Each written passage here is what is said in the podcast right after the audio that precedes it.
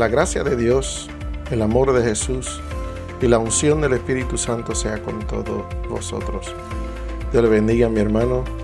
Soy su hermano en Cristo, Pastor Omar, nuevamente con usted para otro episodio de gracia y de verdad.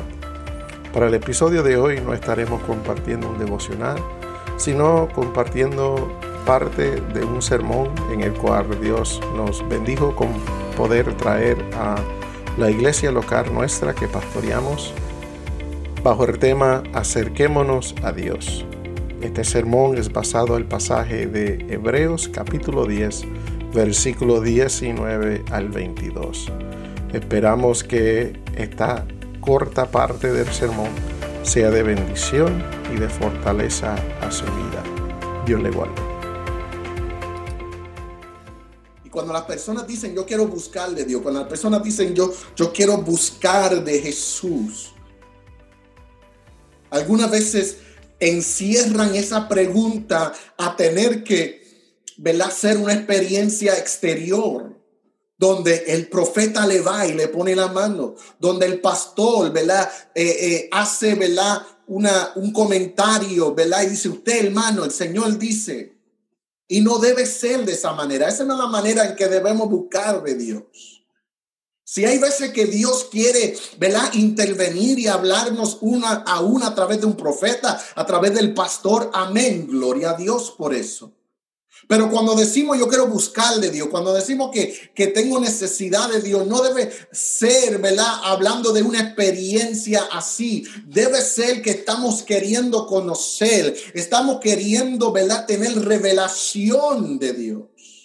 Estamos queriendo comprenderlo, estamos queriendo examinar su, su, carácter, examinar sus atributos y cómo ellos, ¿verdad?, apuntan hacia nuestra vida y, de, y de, la manera que contribuyen a, a, reconocer cómo estamos delante de Él y a dónde necesitamos cambiar y a dónde necesitamos crecer y a dónde necesitamos ser más abiertos hacia Dios.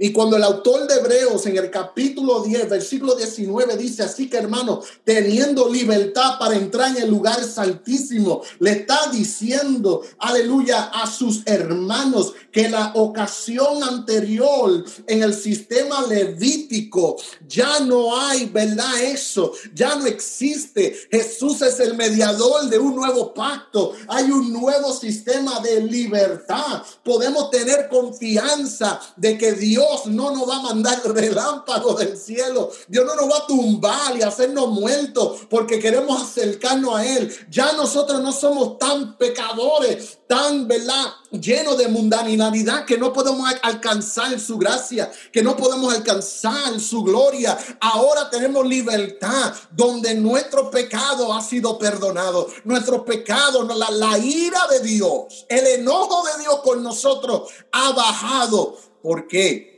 Por la misericordia que Él ha tenido a través de la obra de justicia de Jesucristo. ¿En quién? En nosotros. Aleluya. ¿Verdad? ¿Qué nos dice Pablo en Romanos capítulo 5? Tenemos pues paz con Dios. Hemos podido alcanzar paz, hemos podido tener paz con Dios por medio de quién? De Jesucristo por medio de la fe en Jesucristo, por medio de la fe en la obra que Jesucristo ha hecho en nosotros. Gloria Jesús, aleluya. Quiero leerlo bien porque ese texto es tan poderoso que quiero hacerle, eh, quiero hacerle justicia. Justificado pues por la fe tenemos paz para con Dios por medio de nuestro Señor Jesucristo. Aleluya. Gloria al Señor. Así dice el texto. Justificado pues por la fe tenemos paz con Dios. Es decir, que esa ira de Dios ya no está. En ese sistema viejo, tú no podías entrar, tú ni podías, yo, tú ni yo, ningún judío podía entrar ni al lugar santo. No era lugar para nosotros. Éramos considerados muy mundanos, éramos considerados muy llenos de pecado para estar ahí. So, imagínese el lugar santísimo donde era el asiento de Dios, ¿verdad? Donde Dios se sentaba, la presencia de Dios se sentaba. Ni aún si podíamos entrar en el lugar santo, en el lugar santísimo, mucho menos. Pero ahora por medio de Jesucristo, tú y yo podemos llegar a Dios. Tú y yo podemos pasar tiempo con Dios. Tú y yo podemos acercarnos al Señor. Gloria a Jesús. Y el apóstol Pablo, como habíamos dicho, en Romanos 10 habló de un celo que tenía Israel, pero que no tenía pleno conocimiento de Dios. Y hay una idea detrás de ahí, de que podemos tener celo de Dios, que podemos tener amor a Dios, que podemos tener amor a las cosas de Dios y no tener una real conocimiento, un pleno conocimiento de Dios. Mira qué cosa. ¿Por qué es eso así? ¿Será por los años que llevamos en la iglesia, que estamos acostumbrados a escuchar ciertos términos, ciertas verdades que se han eh, clavado una y otra vez. Dios es santo, Dios es santo, Dios es santo, Dios es amor, Dios es amor, Dios es amor, Dios es bueno, Dios es bueno, Jehová es mi pastor, nada me faltará. Todas estas cosas lo hemos escuchado una y otra vez, clavando, siendo clavado, siendo clavado. Y son verdades hermosas y son verdades muy poderosas en la palabra. Pero si nuestro conocimiento de Dios es más que Dios es santo, Dios es amor, Jehová es mi pastor y eso, y desde ahí nada más viene nuestro celo por Dios, viene nuestro celo por las cosas de Dios, tenemos problemas, iglesia. Porque Dios es más que santo, aunque eso es precioso. Dios es más que amor, aunque eso es precioso. Dios es más que Jehová mi pastor y nada me faltará, aunque esas palabras son preciosas. Hay más a Dios, hay más cosas que tienen que ver con Dios. Y el autor de Hebreo le dice a su audiencia y a la iglesia en esta noche, tú sabes que tú tienes la oportunidad de conocer a tu Dios, tú sabes que tú tienes la oportunidad de llegarte a la presencia de Dios acercarte a Él. Eso es lo que dice en el versículo 22. Acerquémonos con corazón sincero, en plena certidumbre de fe, purificados los corazones de mala conciencia y lavados los cuerpos con agua pura. Gloria al Señor. Nosotros podemos tener celo de Dios y tener celo de Dios con conocimiento de Dios. El propósito de este pasaje es ayudarnos a acercarnos a un Dios mediante un conocimiento pleno en nuestras vidas, plenos en nuestras vidas. Cuando ese versículo 2 dice, acerquémonos, Tú puedes escuchar instrucción, tú puedes escuchar, ¿verdad? Esa pasión, ese amor de este autor diciendo, no te quedes atrás. No sigas siendo un espectador de lo que está ocurriendo ahora mismo.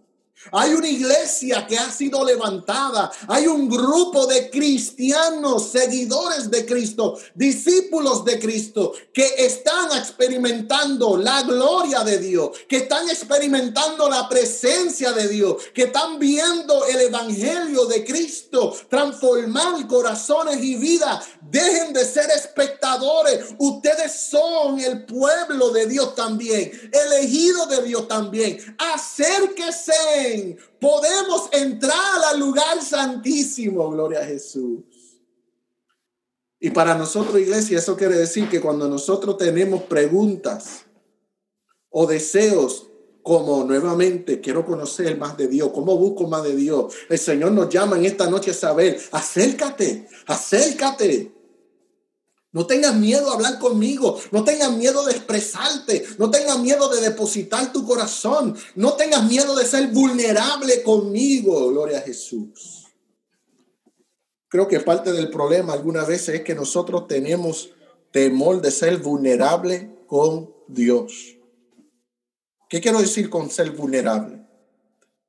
Ser vulnerable es que estamos básicamente, con todo respeto que los hermanos se merecen, estamos desnudos delante de Dios.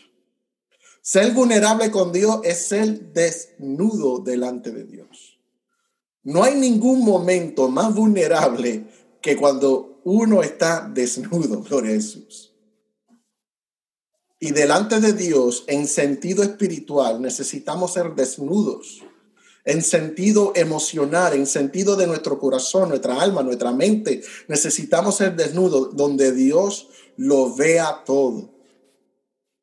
Ahora yo sé que usted sabe que Dios lo ve todo, pero una cosa es cuando tú llegas a la revelación, nuevamente al pleno conocimiento de que Dios lo ve todo y como quiera se lo dice, hay algo muy especial en ese momento. Tenemos y debemos de ser vulnerables en las áreas donde no tenemos fe. Porque a veces nosotros somos ignorantes a las áreas donde no tenemos fe y queremos pretender de ser héroes de fe donde delante de Dios plenamente Él ve, no hay fe. Sea en nuestra salud, sea en nuestras finanzas, sea en circunstancias, sea en nuestra familia, pareja, hijos, sea en nuestra vida espiritual, sea en una lucha, en, una, en un momento dado de una circunstancia. No estoy diciendo que usted no tiene fe en estas cosas. Lo que estoy diciendo es que seamos, ¿verdad? Vulnerables con Dios. Y en una de estas áreas es pleno, ¿verdad? De ver que no hay fe y decir, Señor, no tengo la fe que necesito para poder vencer esta tentación. Señor, no tengo la fe plena que se necesita para creer que tú puedes transformar mi cónyuge, transformar a mi hijo, transformar a mi hija, transformar eh, esta circunstancia que estoy ocurriendo. Señor, me falta la fe en esta batalla que estoy teniendo, en esta área de debilidad, me está haciendo falta la fe. Yo necesito tu fe, Señor. Tenemos que ser vulnerables con Dios, porque Él nos está pidiendo que nos acerquemos a Él. ¿Y para qué nos vamos a acercar con paredes alrededor de nosotros? ¿Para qué nos vamos a acercar con máscara puesta? ¿Para qué nos vamos a acercar con bocas tapadas, ojos tapados, oídos tapados? No, tenemos que venir plenamente desnudos, plenamente vulnerables, libremente acerquémonos al trono de la Gloria a Dios Padre. Te agradecemos Señor por esta palabra. Gracias Jesucristo por ser el mediador de este nuevo pacto en el cual ahora nosotros tenemos libre acceso al trono de la gracia de nuestro Dios y venir con todo lo que tenemos en nuestro corazón. Venir como somos y saber que Él nos recibe en esa gracia y misericordia. Gracias mi Jesús. Bueno mis hermanos, Espero que esta palabra haya sido de bendición, de fortaleza a sus vidas. Si usted ha sido fortalecido, si ha recibido algo precioso, queremos escuchar de usted. Este programa de gracia y de verdad tiene un correo electrónico. Por favor, escríbenos eh, testimonios, expresiones de cómo este programa le va fortaleciendo fuerza. Eh, es un medio en el cual nos ayuda a mantenernos firmes y seguir creando contenido para este programa.